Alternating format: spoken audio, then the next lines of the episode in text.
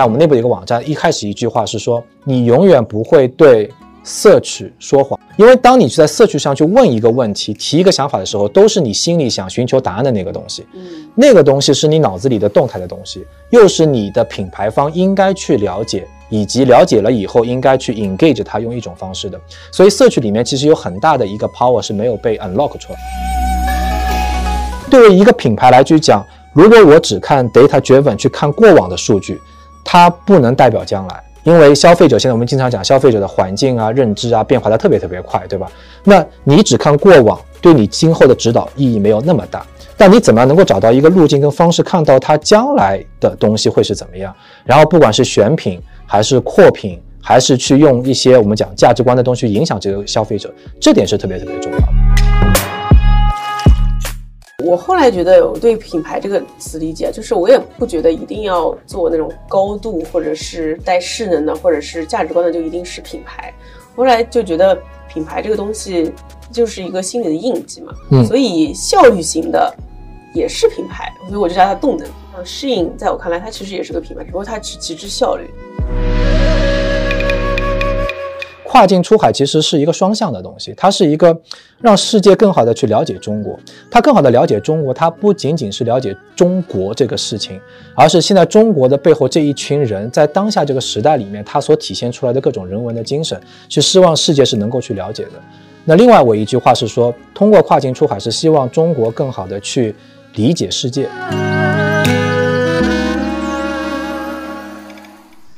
Hello，大家好，我是刀姐 Doris，欢迎收听本期温柔一刀。熟悉我们刀法的朋友知道，我们刀法有个使命是成就中国好品牌，带领走向全世界。大家往往都知道我们前半句成就中国好品牌。那么今天这期节目呢，我们请来了 Google 中国区副总裁 George 做客温柔一刀，我们想要聊一聊后半句带领走向全世界。大家好，谢谢 Doris，我是 George 毛一新，嗯，在谷歌负责跨境出海，差不多有六年多的时间，非常感谢有这样的机会跟 Doris 分别聊一聊中国品牌出海这件事情。这一期节目呢，也是和播客谷歌出海会客厅的一次串台。如果你想了解出海方面的内容，推荐你收听谷歌出海会客厅这档播客，通过对话各个行业的意见领袖及优秀企业家，持续为中国的出海企业提供不一样的视角。跟 George 其实也认识一段时间了。我先说说啊，我之前因为有十年在美国，先是读书读了四年，然后后面其实工作就六年吧。当时在美国，我发现美国各个方面其实物质不太满足，尤其是在买衣服方面。那时候我，比如说我上大学的时候是在一个乡村里面嘛，是就只能去一个 mall。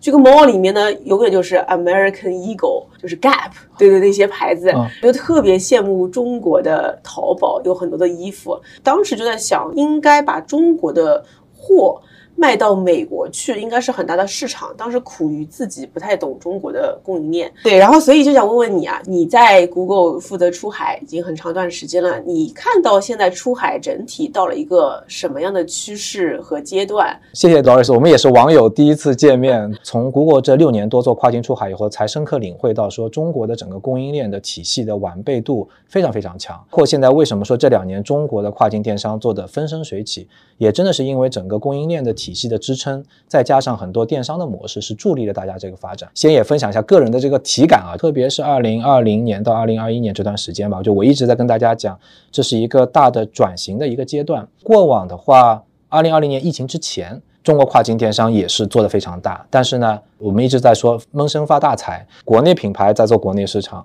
跨境电商呢有点像线上外贸，就是大家还是以外贸主体为主，打高性价比的这个产品线，没有那么大的声量，因为大家没有是做品牌嘛，在做生意、做业务，做得非常非常大。像很多时候那个时候我们看到做很多服装的客户，基本上七八十个亿一年，就一百亿左右都很多，包括像三 C 类的很多的公司都是百亿规模左右的。深圳那边有很多这样的，对吧？广深呢，就是广州以服装为主嘛，深圳三 C 消费类为主，就广深特别是火的在那个部分，因为整个的物流体系啊，包括产品的供应链的体系啊，都在那边。二零二零年疫情开始，其实就出现了比较大的一些变化。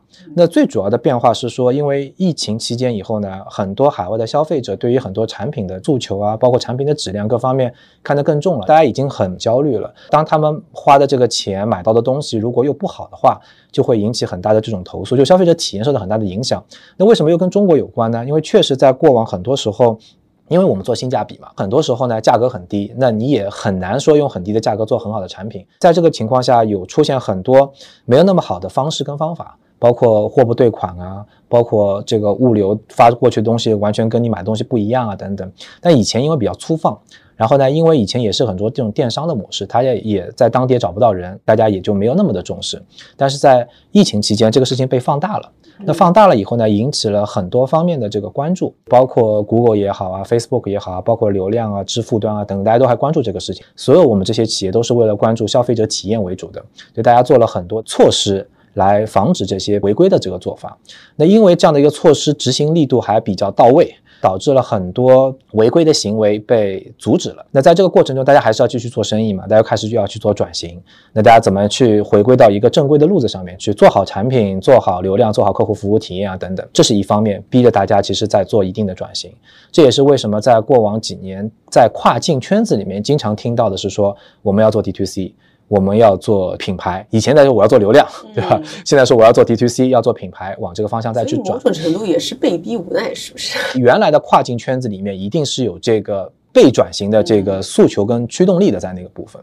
那另外一点呢，就算没有这个驱动力，我们其实前两年也已经有看到了一些问题的存在，因为在没有这个疫情的影响，或者是这个违规的。打击的前提下呢，我们前两年也一直在帮很多的客户，希望他们去做转型。传统跨境呢，也是一个挑战，就是价格很低，价格很低呢，就利润就很低。那你如果要不断的去维持这个业务的话，你就不断的拉新嘛，对吧？那你不断拉新，没有复购，没有沉淀，其实有的时候你的中间的利润一直起不来，就一直有，因为你流流量成本很高嘛，在那个部分。所以我们一直说你要去做转型，往品牌去走。但是每次跟大家讲呢，大家都觉得应该。转型道理我都懂，道理我都懂。然后听完以后，说我先把业务做好，先把 GMV 这个东西做起来，就一直很难去做。一方面，因为有这样的一个变化，导致大家开始真的是去转，因为你不转型，你的流量就受阻了嘛。另外一点也有很有意思的是说，国内品牌在国内呢也卷的厉害，因为流量成本也越来越高，对吧？然后呢，竞争也越来越激烈。国内的很多的品牌也在寻求出路，那有很多的品牌就开始说，我们要不要往海外去走？开始有一批人是因为这些创始人本身也有国际化的背景，他们以前也在国外读过书，也在国外看过很多的东西，甚至说他也曾经在出国以后知道说很多海外的渠道也曾经买过他们的这个货。很有意思一个点就是海外的华人就是一直用小红书。对吧？也一直用淘宝、天猫、京东啊等等都有在用，这两边是通的。他们也会发觉说，其实我在海外本来就有一批受众在那个部分，我要不要做一个独立站，先开始往品牌出海？所以在二零二零年的时候，就有一批国内的新消费品牌也开始尝试去走了。慢慢慢慢走了以后呢，发觉还走的还不错，变成是说，突然在原来的跨境圈子里面出现了一些中国的新消费品牌进来了，然后呢感觉还挺有调性的，又开始做很多的社媒的运营啊，找很多 KOL，就用国内的这套。品牌的打法在往外输出了，也让他们看到了一种新的方式跟机会。所以我们在二零二零年跟二一二一年的时候，变成中间是一个非常火花碰撞的一个阶段。传统的跨境电商在转型，他们本来就很强在电商跟流量上。新消费品牌品牌打法进来了，开始在 YouTube 上做视频啊，做品牌的广告啊，做 KOL、做社媒啊等等进来了。所以这两边在开始不断在融合在这个过程中。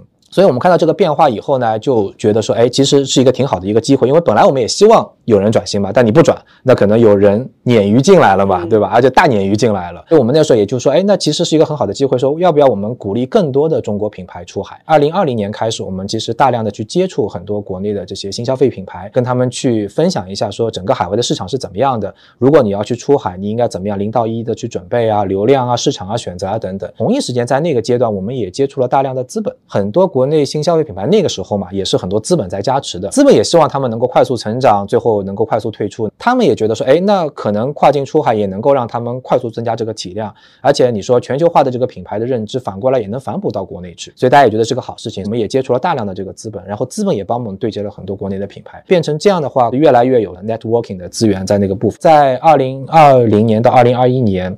之间其实我们看到了四个大的方向。第一个方向是合规化，第一是就因为刚才有那么多的违规的情况出现，合规是一个很重要的一个事情。合规呢，但会带来成本的上升，就很多人不太愿意做合规，因为合规化有主观意愿的问题，也有被动的问题，就是你主观想要想不想要合规化，对。第二个，我主观想要合规化，但是呢，跨境出海跟国内又不太一样，跨境出海是那么多的国家。美国、欧洲，欧洲又这么多的国家，还有南美，还有中东啊等等，每个国家它的合规的要求都不一样，品牌注册、品牌保护还都不一样，所以就算你有心在做这个事情，那你也很难真的在每个地方都不踩坑。所以呢，其实很多的跨境的同行跟品牌也很就是纠结，就是我到底怎么能够做好合规化这件事情。就举个例子，今天如果我做领带，美国呢是属于我通过这种专利保护，或者是我通过行业协会，然后呢我去保护真正就是卖领带那几家人。因为你有专利啊，你有品牌保护，所以呢，别人进不来。通过行业协会，通过品牌的保护，别人进不来。所以他大量的用这种律师的资源跟合规的资源去保护这样的部分。但现在呢，就是当中国的卖家大量的去这些国家之后，一定会遭到很多行业协会的这种抵制也好，或者是投诉也好，所以也会进行打压，就一直在有这样的博弈的过程中。美国平均一个品牌可能用的律师。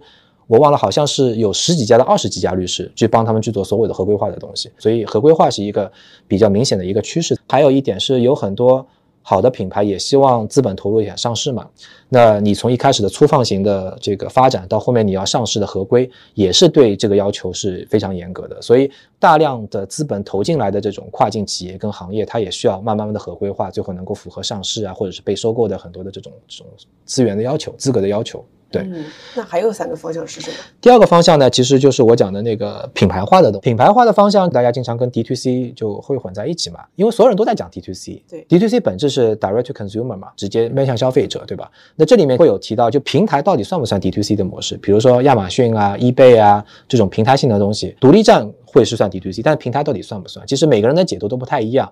如果我们今天说从 Direct to consumer 这个角度来去讲，平台很难算是一个真正的 D to C 的模式，它是个电商模式，它不是个 D to C 的模式，因为你卖给谁，最后这个消费者的画像以及消费者的行为方式，你是拿不到那个数据的，你更多的是看到销量在那个部分，对对吧？所以它算是个电商模式，不算一个 D to C 的模式。但是在 D to C 模式之下呢，又不等同于品牌。其实我自己看了很多的客户啊，我大方向我觉得可能真的是有三类的客户在 D to C 这个大的范畴之下。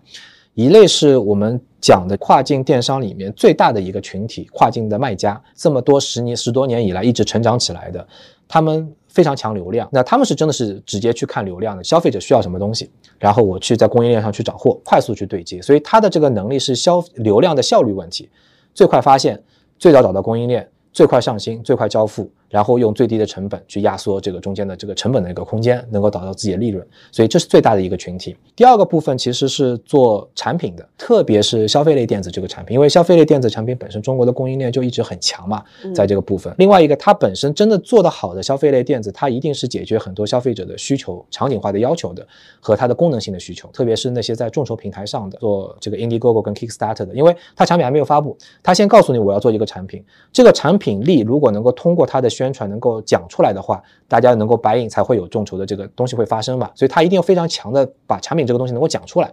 那这是一类做三消费类电子的这个客户。第三类的客户，我们讲可能就是一个偏品牌性的客户，因为他更强调的是价值观的东西、人文的东西。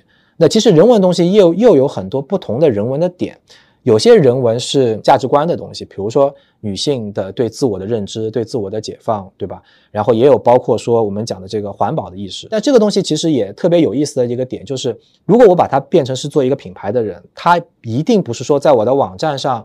我写过，我是一个环保的产品，我是注重环保的，或者说我是对女性非常 diversity 的，对吧？或者 DEI 的，它不是一个 checklist，它不是一个网站上的一个体验，因为国外的消费者从小长到大的环境，让他们在这个教育里面，他深刻的对环保这件事情是有认知的，对女性的解放是有认知的。他希望你这个品牌在你所有的方面都能够呈现出这一点，而不仅仅是在网站上有一个话说我是干这件事情的，我是用一个图片的。我们很多的所谓的跨境的品牌都把它放上去，说，哎，我有啊，我有这个环保的意识。但其实你在所有的环节你不能体现的话，也不能在这个品牌这个大类上面。第二个，其实品牌的价值主张跟地域性、民族性也会有一定的相关。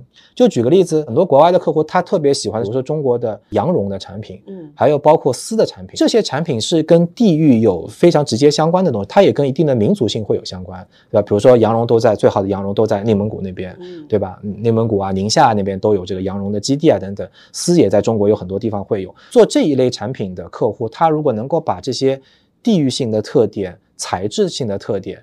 东方的一些东西能够展现出来，它也是有非常强的这个品牌的调性在那个部分的。所以这一类是做品牌的人，这三类人其实都在以一种 D to C 的模式去触达消费者。对，这个是我们能够看到的。哎，你能三个都举个例子吗？尤其是品牌性，你现在看到是什么样的？就是在做 DTC 品牌的。其实像品牌的方面，像内外也好啊，花西子也好啊，其实都是比较偏品牌性的东西。因为你看，如果看内外的，不管国内跟海外的官网啊，它所有东西都会讲强调女性对于自己身体的认知、和解、包容、接受。花西子有很多民族性的东西，推出了很多民族款的这个部分在那个那个里面，所以他们都会往品牌方向去走的非常好。就包括像泡泡玛特也是，它是以通过 IP 很多联名来去做，IP 也是联名很有意意思的一个事情。就不同的国家对 IP 的认知也都不一样，对吧？东南亚特别喜欢美国的、欧美那些大牌，迪士尼的 IP，对吧？然后呢，包括前段时间大家在讨论的骷髅的 IP，欧洲人都很不喜欢骷髅。但是南美人都很喜欢骷髅，就是这有是代表了很多文化性的东西，因为你要了解当地的文化，你才能够做出这样的 IP，才能够知道这个市场上要推这样的东西，所以这一类都是会偏品牌的这个客户。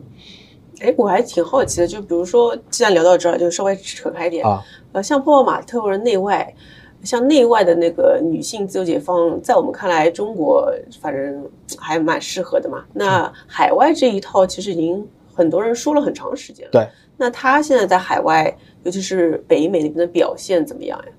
他其实还蛮有意思的，因为我们跟小鹿还挺熟的嘛。有几个点啊，第一个点就是他从一开始做的时候，他就在这个美国直接有自己的团队在当地，不像很多的跨境电商还是以中国为主嘛。他在美国当地就放了这个团队去做很多的社媒跟当地的运运运营。那第二个呢，他就一直只做独立站。他没有去亚马逊，也没有去任何其他的平台，他就只做亚这做独立站。因为我们也跟他聊嘛，他觉得，因为他想做好一个品牌，所以先想通过独立站把品牌的势能能够先做起来。刀姐一直讲势能嘛，对，势能跟动能。当他他觉得当这个势能做起来了以后，大家会有认知了，我再多渠道再去做这个销售的通路的话会更好更适合，所以他还是希望独立站这个资源 focus 在这个上面去做。另外一点，其实它也跟东方会有一定的关联，为什么呢？对身体的和解，很多时候会跟你的，包括像冥想啊，很多东西会相关。就是你慢慢慢慢去体会，比如说你的物料、你的衣服对身体的这种接受度，其实回归到内心的认知跟自我，这个又跟冥想会有相关。那冥想又是会让大家觉得比较东方的一些东西，内外又是一个东方的一个品牌，也可能试图从这个角度能够把东方的这个文化的底蕴，通过这个方式能够带出来。那它跟纯欧美的那种女性的解放呀，这个身体的认知又不太一样，在那个角度。哎，我觉得这个点切的特别好。其实海外现在这个冥想潮，其实也到了一个新的高峰嘛。对，就因为也是疫情，疫情我们也看到一些数据，大家对自我的关爱，我们讲 self love 会越来越关注。其实包括讲对于环保的很多的认知，也是在疫情期间，其实也越来越放大了，因为大家对这个。环境对这个社会对周边的东西会更关注，在这个方面，我们也看到一些数据，甚至在疫情期间，在服装方面，二手服装的交易量会越来越多，因为大家觉得家里买服装堆了一堆的东西，而且服装就不断买嘛，也也扔的也比较少嘛，大家对于这种观念的理解跟接受也是在不断的一个迭代的过程，所以我们也在去看，就是。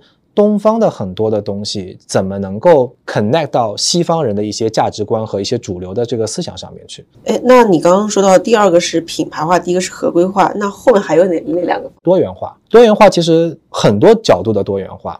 第一个多元化是指那品类的多元，就像我刚才讲的，其实原来传统的跨境，大部分的是消费电子跟服装，这两年开始我们看到的美妆啊、护肤啊、美瞳啊、潮玩啊。食品饮料啊，机器人啊，建起伏啊等等，所有这些行业其实都有在做出海，就特别像食品饮料。美妆护肤，因为我们以前觉得特别难，它要 FDA 的认证，它要上脸，甚至饮料口味也不一样，然后还有安全性很多东西，就觉得特别难嘛。可能也是因为国内这些新消费品牌的基础打得非常扎实，对吧？供应链也很扎实，他们的这个产品做的也很扎实，所以他们有一个很好的底子可以往外去走。所以这也是为什么我觉得就是从国内品牌往海外走的一个很大的一个内因跟驱动力在这个方。那另外一个我们也看到了像户外的一个大赛赛道，因为也是后疫情期间嘛，其实 Google 一直有我们有会看这个 Google Map，Google Map 里面。的这种互动的数据，你要比如说 back to office 回归上班，海外，包括你要出行，包括户外的运动，其实你都会用 Google Map 来去做。所以我们会看到疫情后疫情期间，就是 Google Map 的交互使用量越来越多，越来越多。大户外就变成是一个很大的一个品类，突然冒出来了，在那个部分啊。为什么讲大户外啊？因为后疫情的户外的场景，就像我刚才第一个是回归上班，正常上下班；第二个，商务出行开始越来越多，不管是国内的还是国际化的商务出行越来越多。嗯第三个呢是休闲出行，有包括短途的，包括是户外的运动。户外休闲跟户外运动场景其实是可以非常非常大细分的，因为特别在美国，可能比国内更细分的多，还分有过夜跟不过夜。因为短途有时候是不过夜，对吧？去一个地方房车过去，大家开了这个野餐就回来了。那也有是过夜的，然后包括像户外运动、骑行、跑步、滑雪，每个场景都带来非常大不同的这个品类的这个需求在那个里。然后另外一点又很有趣，是为了配合这些出行，又有很多消费电子的产品，特别像这两年看到的大充，我们讲也不叫大充电宝，就是储能，因为你要出行的话，各种东西要充电嘛，所以相应的中国有好几家做储能的企业在疫情期间增长的特别特别好。所以你看到整个大户外它的场景化、它的应用化都会多。其实包括像服装。美妆还有甚至包包，也是一个大户外或后疫情的一个起点，因为大家都出去了嘛，可能在家里就随便穿，对吧？然后你要出去了以后，你开始妆容要开始出来，出去以后的心情，我穿什么样的衣服来代表我的心情，我换不同的包包，其实都会在这个里面会出来，整个的多元化特别特别明显。那还有一点，因为我们也看到，像海外疫情之后啊，很多店都关掉了。嗯很多品牌因为也做不下去，都关掉了，所以反而是一轮新品牌露出的这个机会。很多人包括像从家里出行出来以后，他也会看到说，一个商场好久没来了嘛，对吧？能不能有一些新的东西出来？所以在这一轮中间，又有很多的行业的洗牌跟品牌的机会都会出来，这也是我们看到非常多元化机会出来的一个点。第二个多元化是渠道的多元化。以前我们讲中国跨境电商，主要就是电商模式。为什么电商模式呢？因为路径最短。对吧？以前大家说我要出个海卖个东西，首先想到要开店，对吧？要渠渠道啊，经销商，我要人过去。现在整个基础我们讲商业结结构非常扎实，流量有流量的，物流有物流的，电商的平台有电商的平台都有，对吧？对于一个产品来讲，我只要有一个产品，我有一个团队，就开始开始去做了。电商是最主力的这个方式，但是呢，有一些品牌做大了以后，他也会觉得说，纯电商模式或纯线上模式也不够，品牌其实还是一个多渠道的一个方式跟触达消费者嘛，会慢慢。的是从平台上、电商上面慢慢往线下去转移，也会看到有很多的线下门店、快闪店，然后甚至是买手店，都通过线下再开始去布局做很多的东西。以前呢，可能纯粹的是第三方的电商平台加上独立站，现在其实越来越多像沃尔玛也开始自己做电商了，很多的这种商超也都开始往线上去走，所以平台的选择也是越来越多。看到整个的销售渠道跟通路其实是越来越多元化在这个部分。那第三个多元化呢，其实我们看到的是市场的多元化。就以前经常大家会问我跨境出海到底去哪里啊，对吧？以前我们看百分之六七十都是美国，然后后面是欧洲、东南亚，后也有中东，也有南美，其实越来越多在这个部分。当然取决于哪个市场，也跟产品相关，因为产品跟人群也有相关，包括资源也有相关。我们看到就是这两年有一段时间中东特别特别多，因为中东的消费能力比较高嘛。然后呢，以前其实东南亚大家去的不太多。因为东南亚呢，就或也不叫不能，都有很多人在做东，但是没有主力在那个部分。因为东南亚他觉得消费能力比较低，第二个呢，它的产品的价格又跟中国非常有竞争力，对你没有一个明显的价格优势在那个部分。那另外一个呢，东南亚也是好多国家，每个国家的文化差异性也都不太一样，所以觉得一入东南亚就觉得感觉陷入到一个红海里面去战斗。但是为什么去年跟今年东南亚？又特别火起来了，也是因为国内品牌出海越来越多了。就以前为什么跨境电商是因为欧美多，大家是瞄着欧美去拿货的，为了欧美去拿欧美的这个货，对吧？所以它是非常对欧美的这个人群的要求的。但是现在国货品牌出海，因为国货品牌是什么？就是以国内消费者为主嘛，都是华人跟亚裔人群。你说拿这个品牌的东西去卖到欧美，你还是要做很多适配性的东西，对吧？肤质啊，包括妆容啊，包括产品都不太一样，包括服装的版型都不太一样。所以当他们要去出海的时候，他们会觉得东南亚可能会是更接近的一个东南亚整个电商市场，它也跟中国非常接近，都是平台为主的，它也会往东南亚作为第一站往外去走，包括有很多的资源，网红的资源啊，流量的资源都在那边。所以最近东南亚其实我们看到增增长的也是非常非常快。再包括在最近南美也是，因为南美本身是它的。互联网化的这个红利是非常非常高的，网红特别多，对网红特别多。然后这个巴西、墨西哥现在也起的也非常快，其实就整个南美其实是非常互联网化的，只不过它以前整个的商业环境比较复杂，所以大家要进去呢不太容易，对，需要有很多当地的资源跟关系。但是现在因为有很多大的品牌都不断进去了以后，把很多的渠道都打通了，大家又开始往那边也走。今年我们也看到，就是整个的。这个市场的选择是越来越多元化，在这个不同的部分了。那最后一个多元化还还蛮有趣，就是创业者的多元化。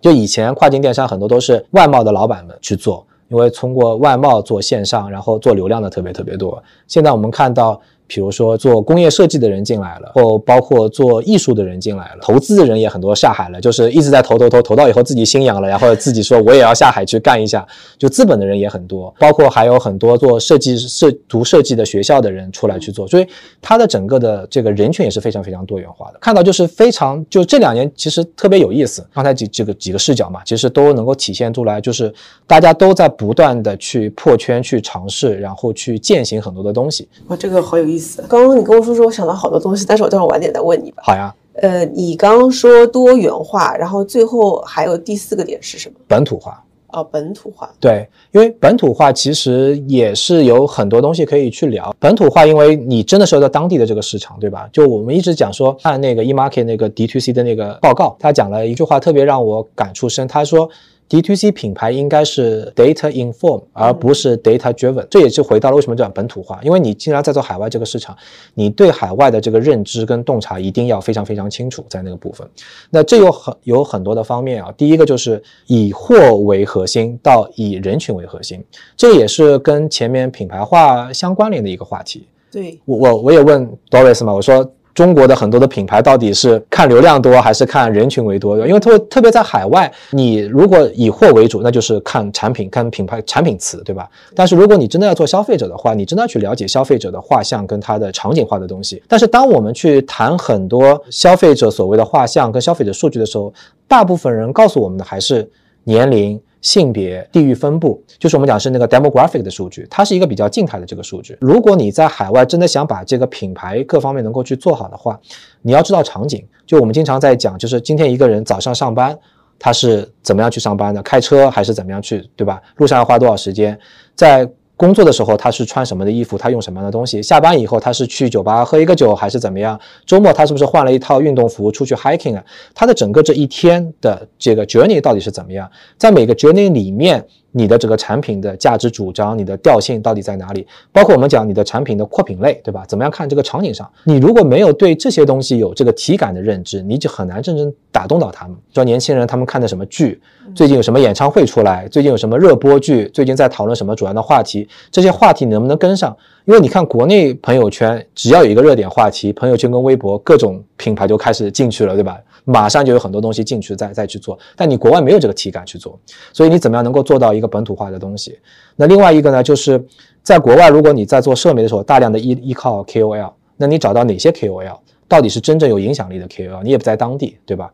那还有包括很多的这个素材跟文案在那个部分，很多东西这个本土化是特别特别重要，所以这也是为什么我们能够看到很多的品牌慢慢慢慢都在。变成多地运营，就是美国当地，我可能有一个小的团队，他负责社媒，负责 PR，负责品牌的宣传。在中国这边可能是供应链，包括是流量，包括是投放啊，很多东西在中国去做，就两边去配合起来去看。那如果没有这个资源或者能力在国外放团队的，我就在国外找当地的一些合作伙伴。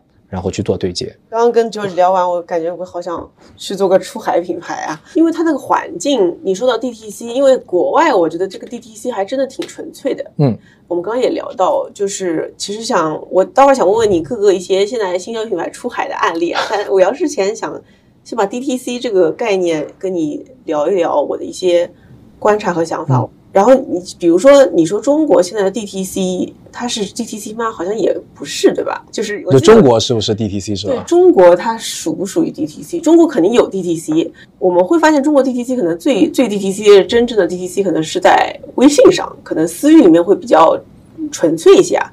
但我记得那时候 OIB 的吴老师说到，中国 DTC 是抖音、天猫 consumer DTC，我觉得说的还蛮形象的。其实中国的。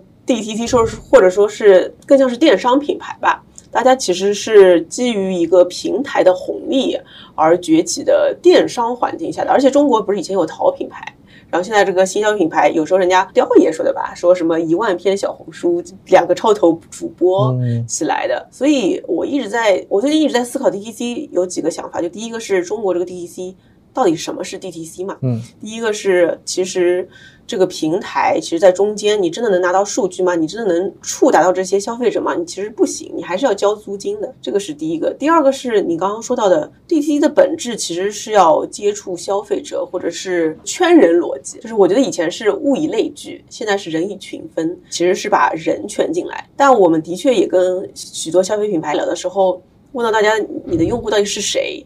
其实大家真的说不出来的，大家其实还是说我是当时用这个包品上了这个平台，圈了哪个品类的人，在这个维度上来说，其实也不是 DTC 最纯粹的方式吧，更像是说我用原来的渠道换了个渠道，更获得了量而已。第三个就是我们当时在说，那 DTC 是不是应该看直销率？就是因为过去很多的。公司不都是靠大分销或者是线下渠道？那是不是应该看你的直销的比例？DTC 是不是个财务数据？这个事情我们也最近。包括跟增长黑盒的 Allen 有有聊聊过，我们会发现 DTC 品牌它到了一定要扩张程度，它不是还是会走上大渗透、大分销的道路的话，那它分销比例就会上升，所以它最后会进入一个均值回归的状态，就是分销比例不不停上升，而 DTC 率不停下降。以前的大渗透、大分销的传统品牌，反而比如说 Nike 也很想做 DTC 战略，他们的 DTC 率在不停的上升，包括珀莱雅，他们很大占比其实都现在是电商驱动的，也开始。DTC 上升，所以最后大家如果都回到了一个均值回归的点的话，那 DTC 难道它只是一个用电商做品牌吗？其实也不是。所以我觉得今天在中国环境里说的新消费品牌的 DTC 其实没有那么纯粹，反而你刚刚说到的让我很兴奋，就是美国其实是独立站嘛，它不像中国有天猫或者抖音这些内容平台或者电商平台，亚马逊它不太一样。那所谓的独立站的话，它其实没有一个中央性的平台，它其实更去中心化。那在这种情况下，可能更需要做品牌吧，因为它更是你就是你谁会没事儿跑到一个官网上，而且有那么多个官网我要去看呢？所以它必须要在你心中真的是留下一定的印象，或者知道你去这个官网上能能得到什么东西。我最近在看中国的 DTC 品牌或者中国新消费品牌，我觉得离 DTC 还有一段 距离。呃，我就想问问你，听完你有什么想法吗？前两天晚上我也正好在讲这个事情，就是中国大量的新消费品牌都是新消费品牌，大家都是认为是品牌。但是我在想，我作为一个消费者去淘宝、天猫、京东购物的时候，我的行为习惯是怎么样的？我要么去搜一个产品词，然后出来一堆的东西，然后我去看，对吧？就跟海外消费者在亚马逊上搜是完全一样的。要么我去搜一个品牌词，去找到他那个品牌官网旗舰店进去买。但是如果我搜一个品牌词的话，代表它已经在我里有心智了。但是我似乎没有通过逛淘宝、天猫去发掘，或者是去养成一个认知品牌的一个过程。所以前段时间也有人在说，就是平台它其实并不能真正的获客，它更多的是帮你去形成购买的渠道。然后是 retain 你的一些已经对你品牌有认知的人，在那边去获取这个渠道。品牌的功夫可能不在平台上，品牌的功夫反而在平台外，在这个部分，反正有有这种说法。我从消费习惯的角度来去看这件事情，但是国外就不一样的一个点就是一半是平台，一半是独立站，对吧？然后我们像很多客户，我们在帮他们做独立站的时候，特别特别关注，就是。我们一直会关注什么？独立站上去去看独立站的样子、用户的体验、它的用户习惯啊，包括内容呈现啊等等，这就是一个官官方的一个线上店嘛。然后我们关注的是它的跳出率是怎么样，它的这个停留时长是怎么样，它在网站上的所有的这个 behavior 是怎么样。就跟你今天在线下跑一个线下门店，我关注他进来以后走哪里，对吧？看到了什么样的东西，我的呈现是怎么样。这个完全是在运营跟品牌上面的花的这个力气，而不在这个流量上面。所以有一段时间，我们也跟很多客户再去聊，就是一个企业或者一个品牌，它有多少人是在看流量的，有多少人是在看真正的品牌跟运营的，或者讲消费者运营的。这个也是一个从品牌的视角来去看。另外一点，其实我们前段时间一直在探讨一件事情啊，就是为什么 Google 在做搜索这件事情上面，它的价值还有很多的东西是非常非常大，但是并没有被挖掘出来。我们讲 Google Trends，因为如果大家在海外用 Google Trends 的话，就知道说当前的热点词是什么，热点话题是怎么样。很多人没有那么关注。我们在尝试是说 Google Trends 跟产品、跟品类、跟消费者的心智的关联度是怎么样，因为只有那些圈子才代表。消费者心里在想的东西和他还没有被挖掘出来的东西。它虽然看起来跟产品没有直接的关联度，你要找到一条路径，能够提前预知到它这个部分，但是很少人去关注这件事情。这个才是真正研研究消费者的心理的。就我一直在讲，消费者的静态画像是 demographic。动态画像是他心里所想的问题。然后为什么讲 Google 的搜索很有意思？是因为我我记得我们内部有一个研究报告叫 Human Truth，它是专门针对人群的核心的这个东西来去做做观点的。这个网站我们内部有一个网站，一开始一句话是说，你永远不会对 Search 说谎，因为你没有必要去对 Search 做说谎。因为当你去在社区上去问一个问题、提一个想法的时候，都是你心里想寻求答案的那个东西。嗯，那个东西是你脑子里的动态的东西，又是你的品牌方应该去了解，以及了解了以后应该去 engage 它用一种方式的。所以社区里面其实有很大的一个 power 是没有被 unlock 出来的。那还有一点是说，Google 也有一个很大的一个优势，其实我们一直也很多人没有完全 unlock 出来的是说，因为我们今天看，嗯，平台是平台对吧？然后还有社媒。社媒呢有很多东西是推送的，比如说服装啊，很多的美妆的东西啊，品牌的东西。但是你推送过来，你会去点赞，你会去喜欢这个东西。嗯，但是它是不是你当下一定要的那个东西？就它是不是有这个时间的时效性？不一定。你可能推一个这个东西，你觉得哎很好看，我点一个赞，但你也没有说当下我要去买。比如说我推一个东西，我觉得很好看，代表说我对这个东西的好看我是接受的，我也没有这个当下要去买，所以它没有那个时效性。但是谷歌很有意思一个点是。Google 的很多的产品是有当下时效性的，因为 Google 有九个产品是超过十亿用户的。那比如说 Google Map，我今天用 Google Map，代表说我要去一个地方，这是一个当下的时效性，对吧？那我要去出行，我要去看时间，我要去看路径。Google 搜索，我一定是有一个当下的问题我想要去问了，我去搜索那件事情。所以，包括我现在 Google 的 Play 是 download APP。我现在 download 的一个什么样的 APP？我今天 download 的一定是我现在想要拥有这个 APP 了。你会看到很有意思一个点，就是 Google 的这九个产品都是当下的时效性很强的这个东西。那为什么经常大家会去讲说 Google 的转化非常非常好？因为它是一个 intention 驱动的，所有这个产品你看似是割裂的，但是又是很完整的。Map 是为了出行。A P P download 是为你当下的用途，对吧？Google 搜索是为了解答你心里想要的一些问题。当你把所有这些东西全部串在一起的话，你能够还原到一个消费者当下他的状态和当下他所希望的东西。这个东西跟我们讲静态的 demographic 是非常不一样的。所以，对于一个品牌来去讲，如果我只看 data driven 去看过往的数据，它不能代表将来。因为消费者现在我们经常讲消费者的环境啊、认知啊变化的特别特别快，对吧？那你只看过往，对你今后的指导意义没有那么大。但你怎么样能够找到一个路径跟方式，看到它将来的东西会是怎么样？然后不管是选品还是扩品，还是去用一些我们讲价值观的东西影响这个消费者，这点是特别特别重要的。哦，对，我也非常非常认同啊，就是那个双方说的 data inform 不是 data driven。呃，我记得那时候，我有一次我我去那个拳头公司，就是那个撸啊撸，他们也是在说 data inform 不是 data driven，因为如果你完全 data driven 的话，你很，因为我觉得数据是后置的嘛，就是尤其是销量数据是后置的，其实是因为你前面做了个判断，没错，他验证了 OK，你这个结果不错，但是其实你看到这数据已经晚了，所以那怎么样才能提前洞察到一些趋势，包括意识形态？我觉得你刚刚说的我特别认同，比如说我我很喜欢 Lululemon 嘛，然后他们那个创始人写了一本书，我看了三四遍，叫《小黑拉伸裤》，然后它里面就说到一个点，跟你刚刚说的特别像，他就说他那时候的 Lululemon 除了看到瑜伽这个起来这个趋势，他还观察到一个人群的。洞察是，呃，当时是他创 lululemon 其实是九六九七年，但那那时候他发现六七十年代避孕药开始很火，然后所以那边有一群女性就开始不生孩子，然后用避孕药，我压力很大，所以很多人都得了乳腺癌。而她创立卢伦梦的时候，九九几年的时候呢，是上一群这种女强人，她们的女儿诞生了，这群女儿她叫她超级女生 Super Girls。那这群超级女生呢，就发现。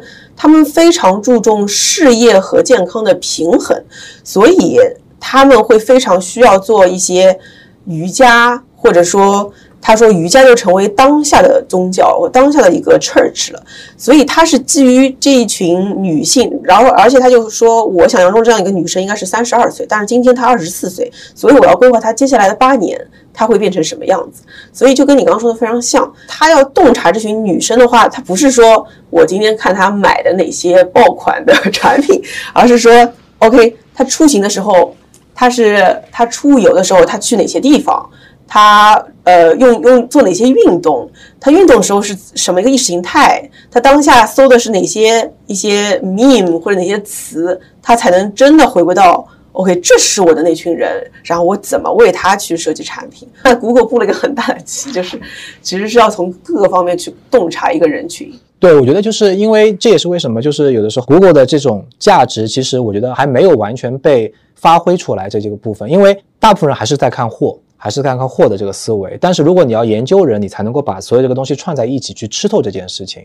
但是这个东西又是一个难的一个点。你如果研究人的话，有可能你能服务的人是一个小众的人，对对吧？因为你要吃透这群人，你真的是 engage 他们，就是个小众的人，那你可能 GMV 没有那么大。这可能又取决于说品牌的基因，包括创始人的基因和你的资源到底在哪里。所以有的时候我也经常跟大家再去讲，就是不要所有人都要做品牌。我觉得没有必要做品牌，一定是有门槛的，对吧？今天你的基因和你的资源和你的优势在哪里，你就把这个事情发挥好。比如说你流量好，没问题，你就把流量发挥。我就说现在就是用科技的手段，在合规的前提下，把流量这件事情做好。如果你做产品，你就把产品功能做好，你也不要是说价值观主张，你就是功能的东西、材质的东西，把这个功能性做好，我觉得也很 OK。你要做品牌可以，但很难。对吧？因为你的底层逻辑要很强，做品牌一定是对人特别特别好奇和用心的。我们经常讲，就是我们我们有的时候做 survey 问我们的客户说，你觉得你是不是个品牌？我说我是一个品牌。你对你消费者认知吧，我对我消费者认知。我说你在研究消费者身上花了多少时间？卡住了。你如果说你对这个事情关心，你有没有花足够的时间去研究透这件事情？其实第一个就是不要所有人讲品牌。对吧？第二个就是，如果你讲品牌的话，一定去研究人这件事情，我觉得那个是价值特别大的。嗯，我我觉得你这个说的特别有意思。哎，我跟你说有一个很搞笑的事情，我我们不是搞个创始人俱乐部嘛，然后我们会发现，所有搞性价比的那些呃生意人。他们都很想要做品牌，然后那些做势能品牌的，他们心里其实默默很想要搞性价比，就是其实大家都想得不到的都想要。这个观察特别有意思，也是一个围城。我觉得可能各有各自的痛点啊，就是我能够看到做流量的老板，虽然生意特别特别大，焦虑的是什么呢？第一个，不断要拉新。对。就你，当你在不断拉新的过程中，你会很累嘛？就你不断要去找热点，找热点，然后找货，找货，去看关心别人喜欢的是什么，因为你的节奏是被别人拉的，对吧？所以你是要关心别人，所以他也很累。然后呢，两头如果出问题，他都会被挤压。就比如说，我知道要的东西，但是供应链不给我货，我也死死翘翘了，对吧？那如果供应链有货，然后那边消费需求变了，我又压了一堆的货，所以他就很心累，你知道吧？就盘子很大，也很心累，就是要做品牌，就是他觉得我要沉下心来，我要做复购，我要细水长流，我要长期主义。长期主义那群同学呢，就很有调性，做不大，对吧？看着别人天天几个亿、几十个亿、几百个亿上市，就心里天天痒啊，那个心啊在那边痒，对吧？又又又又又，但是又做不大，因为他那个。不会去做流量，他又不愿意去做流量的很多的事情，所以就两边一直在在这个里面相互之间反复横跳。对，就是也很期望对方，又很 又做不到，对，又做不到，对。所以最后自洽。我不是礼拜五飞美国嘛，我就说，就是我们一直在支持国内的跨境的客户在做海外，非常强流量，对吧？但是一直想做品牌，但是资源啊各方面还不 ready。我们也接触了特别多的美国的华人的 D to C 品牌。那我们一接触下来就特别明显，很佛系，怎么做流量，怎么做转化，漏斗怎么样，没有那么清楚。他说：“哎，我们线下有有门店，然后我们经常找那个大的网网红再去做很多的东西，就非常非常小而美。然后我们一看它的销量，就基本上在国内属于。”大家完全看不上眼的那种销，人家还觉得销量挺好。中国跟美国这两端的所谓的 DTC 品牌的这个基础都非常不一样，所以我们也尝试说，能不能把这两边能够结合在一起，相互之间往中间去靠一靠。呃，我一直在讲嘛，我们做跨境的话，从二零二零年到二零二一年，基本上看到国内品牌越来越多了嘛。但是我们能够明显看到，国内品牌做跨境这件事情跟原来跨境非常非常不一样，组织结构、思路、理念、打法非常不一样。以前呢，我们的整个团队是把两边融合在一起的，我们是按行业来区分，比如说服装是一条线。美妆可能是一条线，三 C 类是一条线，但是把两个东西融在一起呢，大家都很就是这个 chemistry 也不对，你知道吧？所以呢，从今年七月份开始，其实我们内部团队重新做了一个分工，我们有一个专门的团队是做中国的国货品牌出海，把所有的国货品牌出海放在一个团队里面，然后另外呢是纯粹的原生跨境的品牌。做出海的放在一个团队里面，两边要求是不太一样的。但是呢，我们又会把两边有意识的建成一个群体，品牌出海先抱团，因为他们的面临问题都一样的，创始人啊有没有决心啊，国内跟海外怎么资源分布啊，我是一个品牌方向，我应该怎么样去打，对吧？那跨境的可能更多在流量啊、打法上面啊，这种更多是沉淀。所以先把两边呢分别抱团。我们很多的客户说，我们要想成为同学会，大家一起来相互去研究，然后在中间再把两边慢慢合在一起，说品牌怎么样去赋能到流量，流量。怎么能够赋能到品牌？所以我们也希望是通过这一两年的时间吧，能够大家都往中间去靠一靠，各自的破圈跟成长跟跨界。对我我也发现新一代的这些新疆品牌创始人，他们跟以前那种四 A 广告人或者传统品牌是不一样的，会玩流量，也会玩品牌。而那些呃，就是说电商转型的，他们也越来越越会玩品牌了。其实大家的确是在往中间靠。对，然后这里面又有很有意思，就是。新消费品牌，它虽然是品牌，但是就像你讲，它是非常玩流量的。然后它又有一个成功路径的依赖，你知道，就是它在国内玩那个抖音，嗯，玩淘宝、天猫玩得好，它就很想用这个方式直接带出去。所以为什么现在比如说抖音、TT 在出去了以后，他们有很多的中国品牌跟着 TT 一起出去了，对对对，接触了很多的品牌客户啊。他说，哎，我们在抖音就这么干的，然后呢，我们打算在国外 TT 啊或者 YouTube 啊什么也也这么来去干。然后就完全把这个成功路径往外去带，这中间其实还是会有很多的这个学费要去付的。哎，那这个你能说说吗？就比如说，呃，把他，比如说他现在就是投小红书，加上抖音，呃，还有 B 站这些，我们叫他双微小快直抖。那他同样的，他把这套打法复制到海外，肯定是投 Instagram、YouTube，然后这些网红嘛，再引到自己的独立站上。你觉得可能会踩哪些坑？我觉得首先是这样的，首先。平台的我们讲的 readiness 是不一样的，就国内的抖音、淘宝、天猫、小红书、B 站就已经各个的人群的对焦。分布以及它的成熟度已经非常强了，所以它的基础是很强的。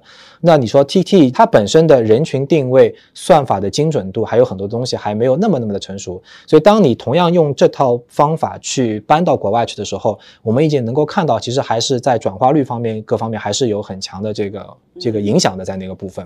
那另外一点，就像我讲的，国外的网红跟国内的网红又不太一样。国外的网红其实还是很讲究很多产品的调性，很多产品的东西的，他不纯粹是一个带货的网红，因为他会希望说，我今天给你带这个产品，对我自己也是有赋能的，让我的粉丝能够觉得我还是。挺会选东西的，或者说我对这个东西有一个调性，所以他对这个东西是有足够要求的，不是说谁来有就带带货的。网红包括他的工作时间也没像国内那么的 卷，对吧？就每天要出多少直播，要多少视频，所以这也是不太一样的。对，所以我觉得在这个里面，就是第一个。打法上是不是能够完全的精准化，对吧？因为你的数据啊、维度啊都不太一样，所以打法是不是能够精准化，转化是不是能够足够强？另外一个，能不能符合国外的人对于带带货或者直播的这种打法的接受度是在哪里？我确实会看到很多国内的直播机构。包括一些品牌尝试在海外用中国的直播方式再开始去试，现在还在很早期、很早期阶段。我们也在看这个中间的效果，因为曾经我看过有几期的直播就非常佛系，就是一个网红在那边穿好多衣服，但是就大家是很多人在聊天框里面在聊天，没有像中国说上链接赶紧上，对吧？赶紧买，然后下一个产品进来就非常快节奏，非常去让你去买的那种东西。人家更多是种展示跟交流的这种方式。对对对，对，所以会有很多的理念上的不一样的东西。所以我就说中间一定会有。很多的学费是需要去付的。嗯，你让我想起来了，就那时候，因为我那时候在 Michael Kors 负责那个亚太地区 social communications，当然我们有个我们有个，因为我在那个团队是 global team 嘛，他们有很多人负责呃美国的网红，然后这个 team 叫 influencer team 嘛，就是大家都是叫 influencer 的影响者。啊，对。对，不是带货博主，你要让一个博主真心的带，很很难的，你要跟他吃饭，你要跟他。谈心，你要告诉他，就是你要 influence 的 influencer。如果博主真的爱你，他可以不收广告费，就就给你搞。没错，我们有很多的客户。就他很 surprise 的，这个就是真的有网红直接去带他们的货，他都自己不知道，然后完全是免费的，就真的是很很有意思。我记得在疫情前那一年，我们在 Google 有一个 Global Marketing Live 的那个活动，我们带了一批的客户去美国，他特意带他们去 YouTube 总部去参观，还请了一个美国的做美妆的网红给大家去做分享，当场就有客户和我们的代理商去问网红说。你能帮我带货带多少量？然后这个费用怎么算？网红就直接吧嗒吧嗒的看着他说：“你的品牌到底是定位是怎么样？你想传递的价值是怎么样？我要知道跟我的这个粉丝跟调性是是怎么样符合等等，非常强强调他所他所相信的东西是什么，在那个部分，对，所以所以很有意思。所以我就说这些地方可能都会是一些坑，包括其实像 YouTube，YouTube 大家一直会觉得 YouTube 的商业化没有那么强在那个部分。其实我觉得我们 YouTube 一直是非常。坚守一些东西，因为 YouTube 本身它是一个优质内容的平台。当你去优质内容的时候，你更关注的是它的内容，而不是带货这件事情。因为特别像很多的时候，包括大家在做机器算法、AI 跟 machine learning，比如说你越能带货，越是看销量，那流量越往那个方向去倾斜，你越是要卖卖东西为主，而不是优质流。因为优质流量是第一个多元化。不管是大众还是小众的，你的这个多元化的东西要再上去。第二个，它更多的是因为以前 YouTube 更多是长视频嘛，那长视频的话，它更多的是能够跟你有 engage 互动、沟通、交流，然后去传递，就是它很多是教育的功功能在这个里面。这也是为什么其实 YouTube 在这种商业化的过程中还是非常非常的谨慎的，没有大量的放开说我要去做购物啊很多的东西。但也是因为有这个原因，才会形成这个平台上的多元化的这个视角。发现这个东西还真是屁股决定脑袋，就是因为海外的人大家都很注重这个价值观。也比如说，我记得 Outer 的那个创始人跟我们说，呃，他当时招员工也是的，就是你跟他说我能 offer 多少钱什么的，对方都不为所动。最后他说到我们是很注重环保的，我们很注重户外，然后那个人就感动加入了。你人群本身就注重这个的时候，你自然而然品牌也会做价值观这方面。对，对，所以这个其实是。也是跨境出海品牌跨境出海比较难的一点，就是价值观它是从小培养的，嗯，它不是一个被列表列上去，或者是你说出来就能够，因为它贯穿到你整个的产品设计、运营跟这个这个知行合一。的东西，所以这也是为什么其实也是一个挑战，也是一个机会，就是为什么原来的传统跨境电商就是性价比，所以你接触的人或者是购买者，他也是一个非常。就是消费能力没有那么强的一个人，但是当你想要网上去购的时候。你一定会碰到，因为越是有消费能力强的人，他的教育程度各方面程度会越来越高，他越对这个东西是有自己的坚守跟主张。所以，如果你不能把这些东西传递出来的话，你是很难往上购的。但是大家说，那我为什么要一定要往上购呢？对吧？你下面当然市场足够足够大，全世界那么多的流量，你做性价比一定是 OK。但是如果当你往上购的时候，你会有足够的，因为成本也在上升。说实话，今天的。全球的物流成本，对吧？能源危机也好，地缘政治也好，这个整个的物流成本在上升，CPC 也在上升，就是整个的流量的成本也在上升。往线上还是会越来越多人进来，所以你看到 CPC 到也会上升，就是流量啊、成本、KOL 都会上升。当你下面的成本越来越高的时候，你上面如果还是一个低性价比的话，你中间的 margin 是没有办法去维持的，对吧？就会很累在那个部分，所以一定要往上去做。那你一定往上去做的话，你如果没有在这方面的价值观的主张去打动到那些人的话，你就很难去持续的去运营这个事情。就你只有拉新，可能就没有复购在那个那个部分。对，哎，那那我们聊到刚刚不是说有很大一部分中国消费品牌从二零二零年开始其实就开始出海了嘛？我还是非常关注这这一些的，因为我平时跟他们聊的就是国内的市场。那比如说咱们 Google 跟哪些品牌？合作你会印象比较深刻，然后比如说你们是怎么合作的？他们是第一站去了哪些国家？现在是出海阶段到了什么一个阶段？能跟我举几个例子吗？举几个几个赛道吧，不同的一个角度。那比如说像服装来去讲，比如说像内衣就有内外小鹿他们，二零二零年八月份就开始做美国了，然后一直做独立站啊等等，也在不断的破圈往外去做。然后从内衣到居家服，然后到 active 的运动系列，就是慢慢慢慢也在往品类上面去扩。所以这个也是就刚才我们其实聊到的，从品类上的扩张，对吧？你还是个消费场景，内衣在家里，然后可能是家居服，对吧？家居服以后。我可能开始户外开始要去运动了。户外运动了以后，如果回回到 office，可能又有一些其他的服装会开始出现，满足你的场景。但是它的核心是说我穿这个衣服很舒服，对，然后他就会一直持续去购买在这个部分。像美妆护肤类的，就像花西子啊、完美日记啊、这个万花镜啊，其实都有在去做。当然，美妆跟护肤又不太一样，因为美妆其实还是一个妆容跟色号匹配的一个问题。那这个其实也有一定的难度啊，就是美国。色号比较丰富，你的人群你又希望多元化，因为美国很希望多元化的，对，那你怎么样能够在这个色号的匹配上面能够去做好这件事情？花西子它其实本身产品力也非常强，然后它的这个包装也非常有特色，它其实有很大的一个市场是在北美，北美里面很大一个市场也是在南美，就是很多南美人比较喜欢这种非常精致的包装的这个东西，所以他们也很喜欢这个产品，也很喜欢这个包装，然后因为很很有中国特色嘛，就有很多这种。这种很有意义的东西，因为它也是一种文化输出嘛。那还有一篇是护肤，那我们也看到，其实像珀莱雅也在做海外，做日本市场也在做，所以有很多的护肤。那护肤其实也会可能更亚裔了，现在是，所以东南亚、日韩也是一个主力的一个出海的一个一个点。我们也很多经常在探讨，就是在东南亚或者亚洲，到底现在东南亚还是做日韩？那也有一种办法是说，先在日本打进去，占领制高点。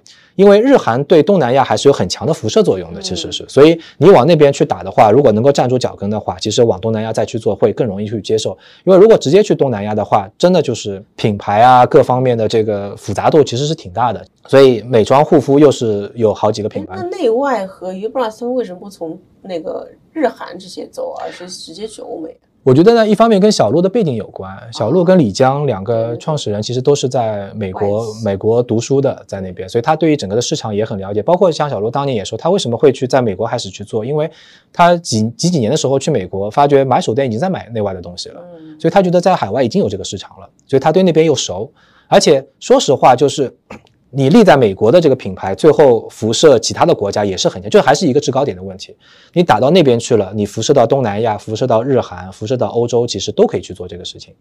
对，所以而且就像你讲的，美国的 DTC 的文化还是非常非常强的嘛，所以能够站住那个制高点，再往外去走也是一样的。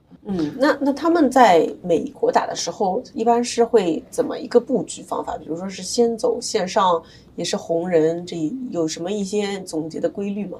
很有意思的一点就是，小鹿在国内的时候，包括他一开始起家是淘宝天猫，后来他往线下去走了，他开了一百多家店等等，慢慢在开。小鹿的理念是说，我的品牌要接触人，所以我一定要走线下，线下才能够跟人有互动，对吧？而且他也觉得淘宝不是一个出品牌的地方，他也是有意识的往线下开始去走。他到了美国以后就说，我只做独立站。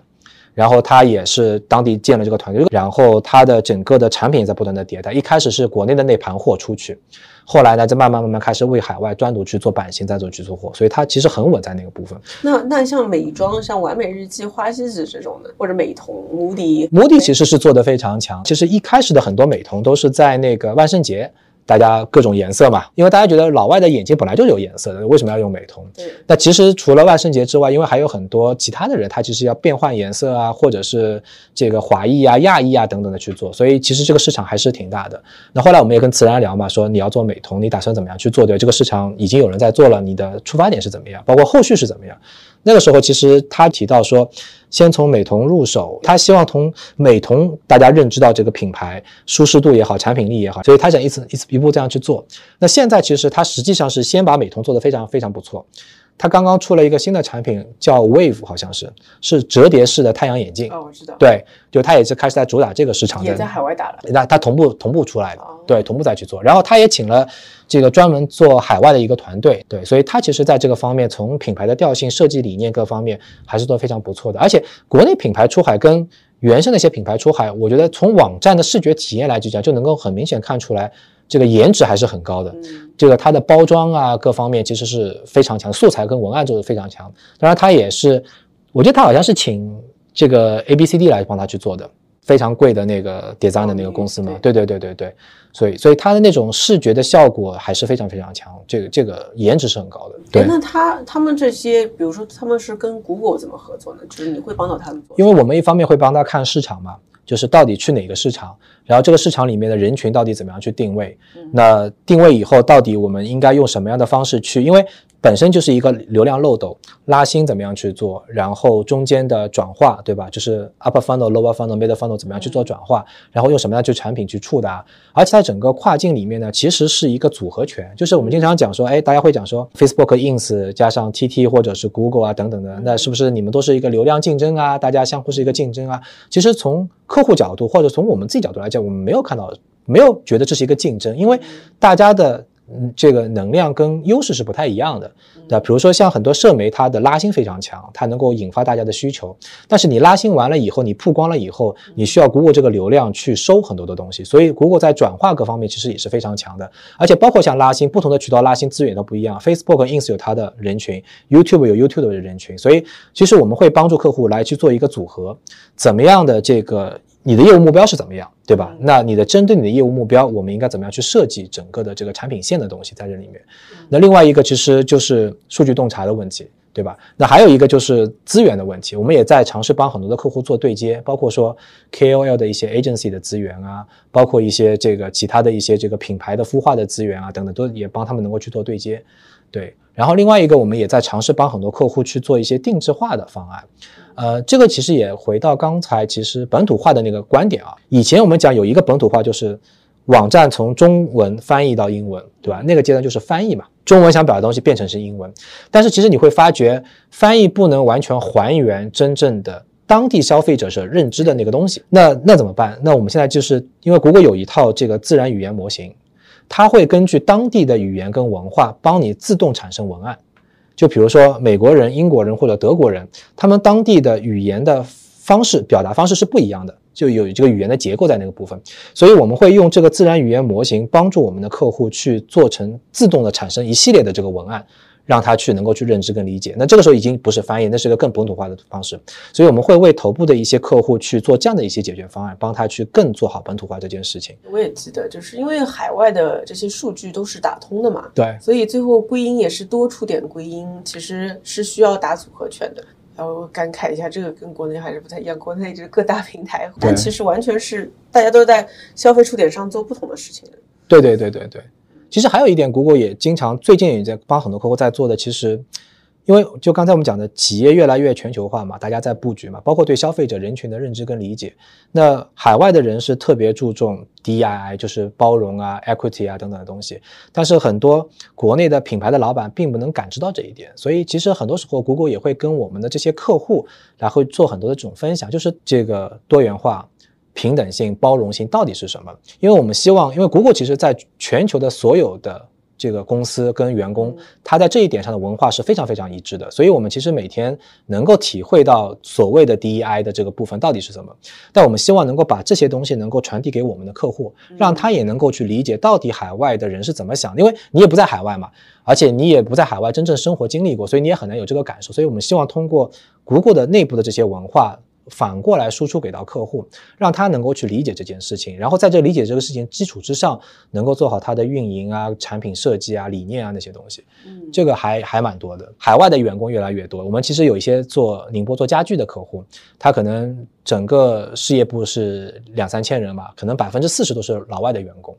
那这个时候就会出现了管理的问题，就是很多文化上的冲突会发生，所以我们也试图从 Google 自己内部的很多的，就是团队的管理啊，团队的运营，能够输出给到我们的客户，讲说，那如果今天你是个全球化的组织，你应该怎么照顾到不同的人群、不同的人的习惯，在这个方面能够帮助你做好这个事情。所以其实 Google 还做了蛮多，是希望能够帮助客户从组织结构、管理、运营角度能够更好输出的这些事情。哎，我看到你们还跟 Brand Z 合作了一个。全球化品牌的榜单，我其实还想问问，就是比如说你觉得做得好的出海品牌，它有哪些共同特性？板栗也可以。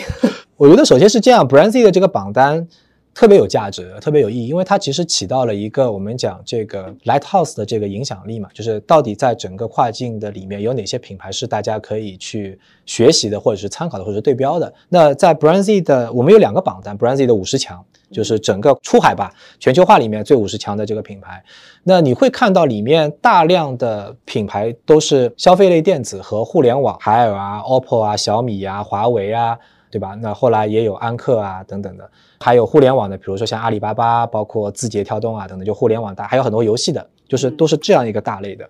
那这个其实也反过来体现出来中国本身的供应链的这个优势，消费电子类的优势，互联网本身的这个优势，包括适应也很早就上榜，它是一个中国的供应链跟流量极致效率的一个体现，所以它也是一个非常代表类的一个部分。今年其实我们出了一个新的榜单，叫这个 Rising Star 新上榜的新兴的这个品牌是有二十个品牌。这个品牌其实代表了一个很有趣的一个风向标，就是它里面有很多新的 fashion 的品牌跟 beauty 的品牌上榜了。比如说你认识的 Cider，像 Halara，像花西子，都在这个榜单上去上去了。然后还有很多家具跟家居的品类能够上去。那其实这个就代表了从之前中国的强供应链的能力输出、产品输出，到今天可能因为你要做好 fashion，做好 beauty，对吧？做好这个东西是。品牌的价值是要去输出的，你对人群、对年轻人的运维跟关注度是要很多的，那就代表说开始往这个方向有更多的品牌能够进来了。对，所以我们记得今年这是一个非常有趣的这个一个方向。回到我们多元化这个角度，从原来的供应链能力输出到品牌输出，到这个价值观的输出，到美的输出、颜值的输出，各方面文化的输出都在开始起来。所以多元化是一个很有趣的这个视角。所以我相信，可能从明年到后年，会有更多的这样的一些不同行业、不同品牌的客户会进入到这个榜单里面去。我们也希望，其实在这个 Rising Star 跟这个 Top 五十这里面，也能够越来越丰富，越来越能够多元化，在这个角度。那你说做的不够好，或者说没那么顺利的，对吧？我也不能讲说是不好的，但是没有那么顺利的，可能有几个方面的这个共性啊。我觉得第一个就是跨境出海或者全球化这件事情，老板到底有没有想清楚，对吧？就很多时候有的是被带节奏了，说别人要出去我也出去，所以当你没有想清楚这件事情的时候，你的战略不清晰，你的团队也不清晰，对吧？所以第一个就是你为什么要出去这件事情有没有想清楚，是不是一个大战略？是不是一个重点战略？第二个角度就是创始人是不是亲自来操盘这件事情，这个也很重要。就很多时候我说我要出去了，对吧？他说，哎，我请一个代运营的机构吧，帮我多代运营一下。要么我就说，我我在市场上找一个人过来，然后帮我来去做。大部分这种情况下就很难做得好。因为第一个跨境出海是一个大战略，它牵涉的链条是非常非常大的，从产品供应链到物流到中间的这个品牌各方面，这是个很大的事情。如果不是创始人或者是合伙人下场去做这个事情，你很难把这么多的资源能够调动起来的，对吧？第二件事情是说，这是一个品牌的延伸，它不是一个重新新创一个事情。那它的品牌的延伸代表说，你要对我现有的品牌的认知价值。各方面的东西是要有传承的，然后把这个东西适配到海外去，再去做。这个只有是原来的合伙人或者创始人才有这个核心的基因能够去做好这件事情。所以我觉得创始人这件事情，战略跟是不是能够下场是很重要一个部分。第二个角度就是团队。那你到底有一个什么样的团队来去做好这件事情？因为本身跨境，你说人才多嘛，也挺多的；你说少嘛，也是很少的。为什么这么讲？多呢，是因为跨境的人特别特别多，做跨境的就很多人在去做。但是呢，现在的跨境跟以往又我就说不一样了，它不纯粹是一个纯粹以前流量的打法，它需要品牌加上流量去结合在一起。这方面的人才是特别特别少的，因为传统跨境基本上都是流量为主，但是你说你要把品牌跟这个东西结合在一起，几乎很少。所以品牌的人大部分在国内市场，流量在跨境，那两边合在一起的人又很少。所以很多时候我们会发觉，品牌方请了很多传统跨境的人做来，以流量的思维去做，就大家磨合到一段的时间，就会觉得调性不一样。对，就品牌会觉得你不懂我的产品，你就跟我讲套路，对吧？流量人是说你不把 GMV 做下去，天天去讲品牌、讲调性，你干嘛呢？对吧？所以中间就会开始有很多的磨合，这也是为什么。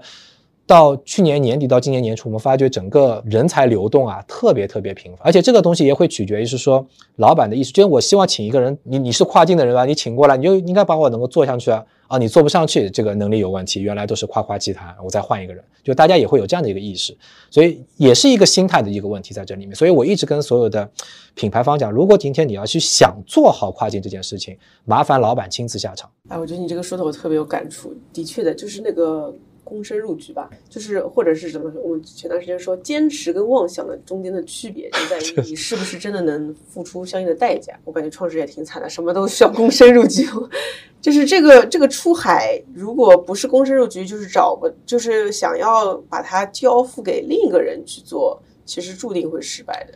你怎么去定义失败的这个问题，对吧？就是因为首先海外的这个市场还是很大的，那取决于你怎么去定义失败，就是你货还是能够卖出去，对吧？那到底是因为一段时间的 ROI 不够好，还是没有达到你的品牌的要求？就是大家对于其实对于成功跟失败的定义，每个人心里的那个尺都不一样，但是它一定不是真正一个健康、持续和不断往上去。这个做复利的这样的一个业务在那个部分，对吧？我们的观察就是，如果创始人跟合伙人是多个人的话，嗯，成功的几率确实会高很多。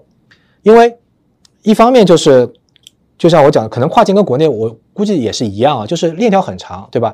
很多创始人他本身的核心的能力在一个点上落，要么你是做产品的，要么你是做营销的，要么你是做渠道的，对吧？他总有一个点是很强的，但是在整个的。跨境里面呢，它的链条很长，以后呢，你不能方方面面都兼顾，嗯，对吧？所以呢，如果相对来讲合伙人是多个人的话，他会更均衡在这个部分。就有的人负责流量，有的人负责品牌，有的人负责供应链，大家分开去做。所以其实跨境蛮挑战的是一个人的这样的一个因素，嗯，对。谷歌也在中间做了很多的方式，我们最近出了很多的 program，然后是帮助大家去对接，就是一方面我们在培养大量的人才。一方面再去对接这个这个需求方，那这样的话就是把两边能够对接在一起，所以我们还做了很多这种培训的工作，培训整个市场的这个人才。哎，那你有发现一些品牌它本来可能走了一些弯路，或者是走走走着发现不对劲，然后后来再调整转型的这样？很多很多很多调整，就是各种各样的这种调整。嗯，那。有些是调整的到位的，找到合适的人了；有些呢，就是还在不断的调整的过程中。当然，这个调整的过程，我觉得还是上面的老板没有真正的躬身入局。因为当你没有躬身入局，你没有想穿这件事情的时候，你很难给到下面一个明确的指导：我到底要什么样的人，我要做到什么样的一个程度。我觉得这个调整还会持续两三年的时间。不过这本来也是要先踩完坑才知道哪里是问题，然后才能好好布局的。现在呢，就是。这个问题是对的，但是现在问题是有些是你方向是明确的。但是我在这个路径上面去踩坑，对吧？有些呢是那些坑是很 random 的，就是完全是属于你方向也没明确，然后你的目标也没明确，然后就放手让别人去做。那那个坑就是很随机的那个坑，那就那个坑你踩了机会没有没有办法去积累那个经验。我会发现还有一类出海品牌，反而觉得比较可能有希望是海外华人。看，比如说我前面说的，我就很喜欢那个 Out，因为我发现他好像本来就是一个 ABC，还是小时候就去美国的。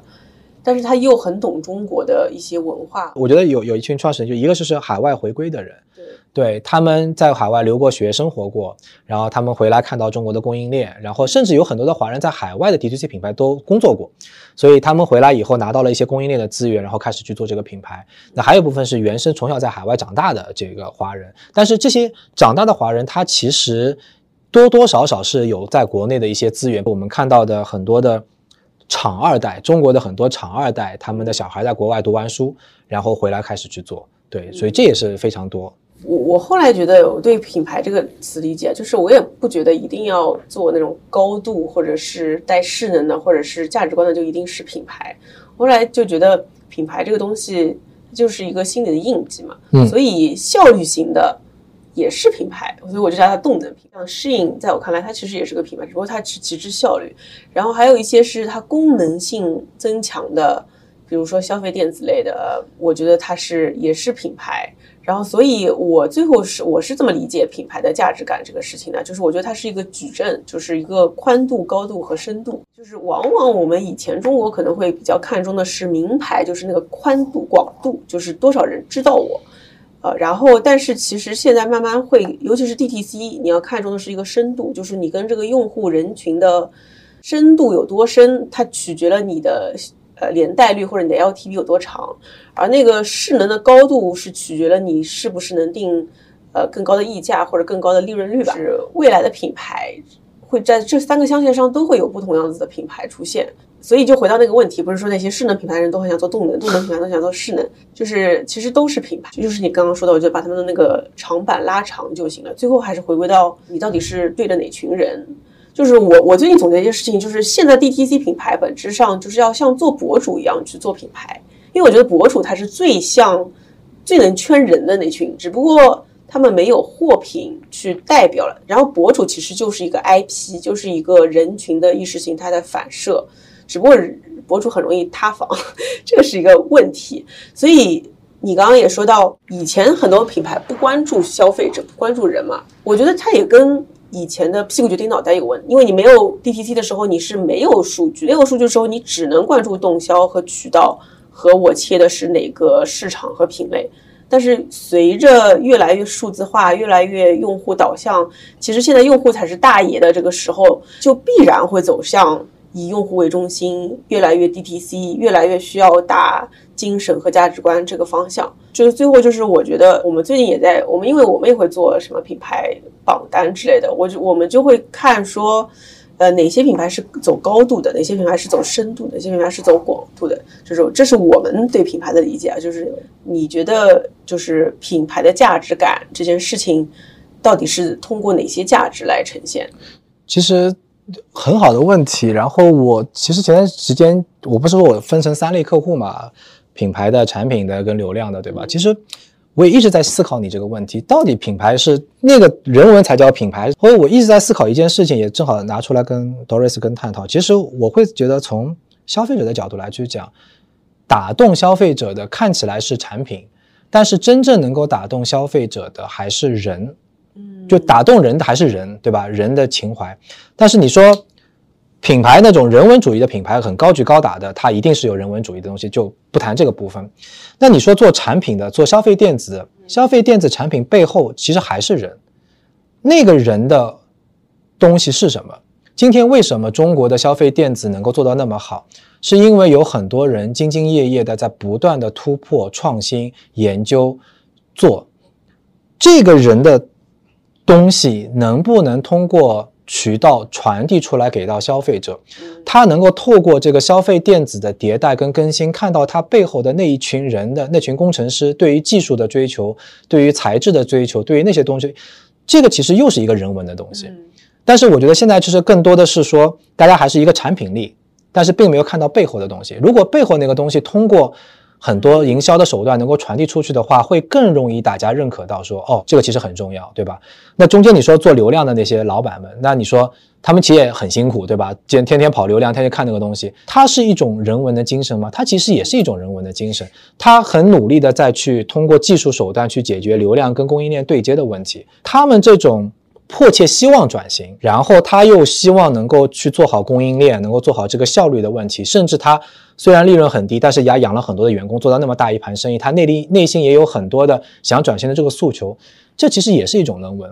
那这些人文能不能正向的传递出来，去影响到前端的消费者？说你不要只看到我前面很多货很多款，它其实背后我也有很多的这种努力跟付出和不断的自我希望迭代的这种精神。所以我也一直在思考，说其实每一个品牌、每一个产品，它背后都有这些人文的东西。这些人文东西可能自己都不知道，因为有的时候我们经常跑客户跑的特别多嘛。当我去到这些老板的办公室，看到他们就是又一段时间就觉得做的自己很大，一段时间觉得自己又是没有品牌，就很纠结，又和人家转型，就是你会感到他身上的很多这种特质，其实是很 touch 到人的，对吧？但那个东西如果能够传递给到消费者的话，他会更好的去理解你这些事情。所以，我我也一直在讲说，就是跨境出海。我我在很多的 slides 里面都会讲到一句话，就是跨境出海其实是一个双向的东西，它是一个让世界更好的去了解中国，它更好的了解中国，它不仅仅是了解中国这个事情，而是现在中国的背后这一群人在当下这个时代里面，他所体现出来的各种人文的精神，是希望世界是能够去了解的。那另外，我一句话是说，通过跨境出海是希望中国更好的去理解世界，就像你讲的。环保也好，人文也好，这些东西，很多时候亚洲或者中国没有那么多的去理解多元化、包容、equity。但是今天你要出去的话，你需要去了解这些事情。其实包括为了我们自己的后代，现在年轻的小朋友们也越来越讲究这些事情，对吧？那你通过做这件事情，你也能够更好去了解世界上是怎么去看这个事情。这两边才是一个相互的融合，它不是一个单向说我出海，是一个双向融合认知的过程。然后我也一直相信，就是说要让世界了解中国，一定不是。这个高举高打的这个讲中国怎么好，讲中国怎么强大，怎么怎么样的那个太高举高打了，反而会引起大家的这种反感，对吧？但其实反而是每一个中国品牌出去，让每一个消费者通过品牌认知到中国背后人文的这些东西，然后一点一滴去改变。就是我会觉得商业的力量去影响人文的东西会更有效果，更有这个效率在那个部分。所以我也一直跟大家讲，就是跨境出海到今天这个阶段了，每一个人的底线是为做好品牌这件事情，你不要为中国这个部分减分。就你不要去做那些不合规的事情，让大家更更难去理解中国的产品啊，又是一个低价的，又是一个货不对款，你不要去减分。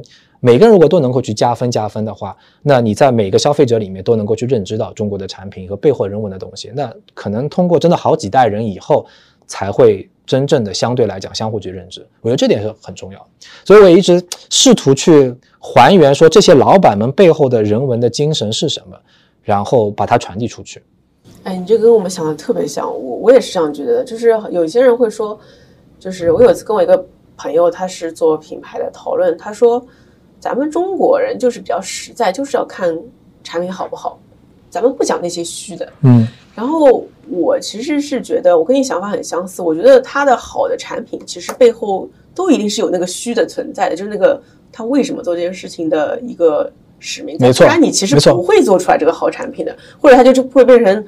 这个好产品，然后后来就没了。对，它之所以能做出来一系列的长久的好产品，它背后一定是有一个它的它的 why，对，它的它的使命存在的，或者他自己都没意识到。对，所以我觉得做品牌，就我们最后说超级品牌，其实就是一个把你自己的使命能够更更直观的传递给消费者。我觉得这个事情就就已经很有意义了。就比如说，我们觉得农夫山泉，它背后其实是。一定是钟闪闪对这个生命科学这个不停的在探索，包括他听说他现在就是做中生命科学去了，就是其实最后我觉得产品是你对一个什么，你对这个世界的一个问题的一个解法吧，嗯，就是你想解决一个东西，包括比如说我觉得 Google 啊，可能就是你做的这件事情就是为了解决说中国和世界中间品牌交融的这样一个命题下，我们如何出一套方案能解决它，嗯，那其实。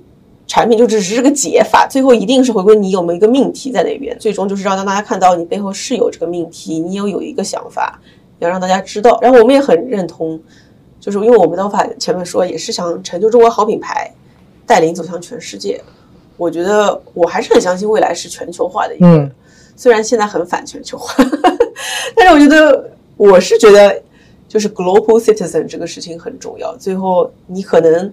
是一个国籍，但是你的民族和你做的、你待的地方和和你临时的地方可能是四个完全不同的国家。嗯，所以我还是很相信有这么一天。所以我也希望，就是真的希望所有的企业就是生而全球化。这个生而全球化不是说你的业务各方面是全球化，而是说你真的是说我这个公司的起点是真的是能够往全球化这个基础上往往去靠的。而且我也相信，就是人的东西有很多是共性的。真的是很多共性的，就是你有文化上的差异没问题，因为很多时候文化上的差异是因为地理上的原因造成的，对吧？中国是农耕文化，很多时候是其他地方是游牧文化，对吧？然后美国又是这种多元多民族的这种混合的文化，就是都都不一样。但是很多人性的东西是共通的，所以包括像现在字节跳动这个做 TT，对吧？很多东西就是大家都用这个产品，大家就觉得很好，而且你会有的时候会觉得。T 抖音上的东西跟 T 这样东西也很像，就是很多东西是相互之间输出的，大家都很喜欢这个东西，所以会越来越共通在这个部分。所以我觉得在这个事情上面，全球化的基础是是是存在的，在那个部分。只不过就是我觉得历史的教育来讲，就是东方的人比较含蓄内敛，不太懂得表达自己，不太懂得把自己一些人文的东西能够传递出去的。嗯，我觉得讲故事或者是认知自我。反省自我、认知自我这个这个能力跟这个欲望跟需求，在东方是比较内敛的，这也是为什么就很多时候的品牌你出不来，对吧？其实，在国外你看，很多时候他讲品牌的过他都讲到人，甚至说这个人。怎么样经历了很多的事情，然后慢慢慢慢去成长，甚至一个包括像美国很多学校，就是你之前以前是没有上过大学的，今天第一代上大学，我就给你特殊的待遇啊等等，就他会很讲究这种人文的东西在这个里面。所以我觉得对于 Google 来去讲，除了刚才像 Doris 讲的，我们希望能够作为一个桥梁，帮助中国的品牌更好的到全世界出去。我觉得除了这个商业上的成功之外，我们也希望能够带动大家能够把人的这个因素能够更好的还原出来。然后更多的去看到人文的精神。因为中国的人文精神，你想不管勤劳也好，辛勤工作也好，然后不屈不挠也好，经历做那么多的这个上下五千年的事情，很有勇敢的创新精神。大家就这种精神是一直存在的。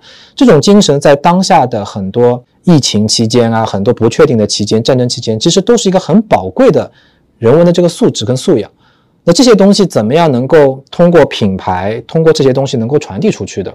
我觉得这个其实是意义是更大，就是包括像那个大人堂跟那个这个大人堂跟那个小怪兽是一样的。我觉得他们就是那种做品牌、过做产品的同时，在帮助大家去解决很多人文的东西，包括帮助女性去更好的去认知跟去做这些事情。我觉得这个意义是特别大的。嗯，对对对我上次有一次跟一个品牌创始人，他是做性价比的，他一直觉得自己就是 low low 的吧。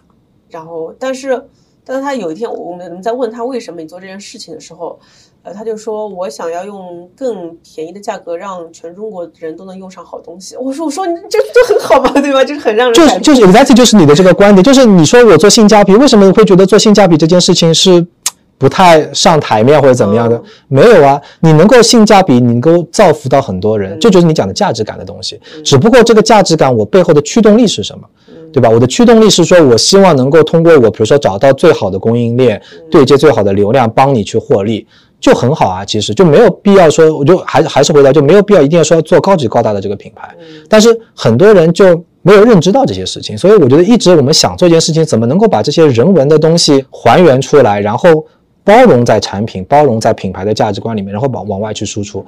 这一点其实我觉得是特别有意义的。对对对，今天很开心邀请到 George，然后我们也是希望这一期节目能够让更多的品牌人有信心，就是未来其实是全球的市场，全球的人文情怀，我们都可以通过品牌来表达出来。是，好，谢谢 Doris，希望我们共同努力，帮助中国品牌走向全世界。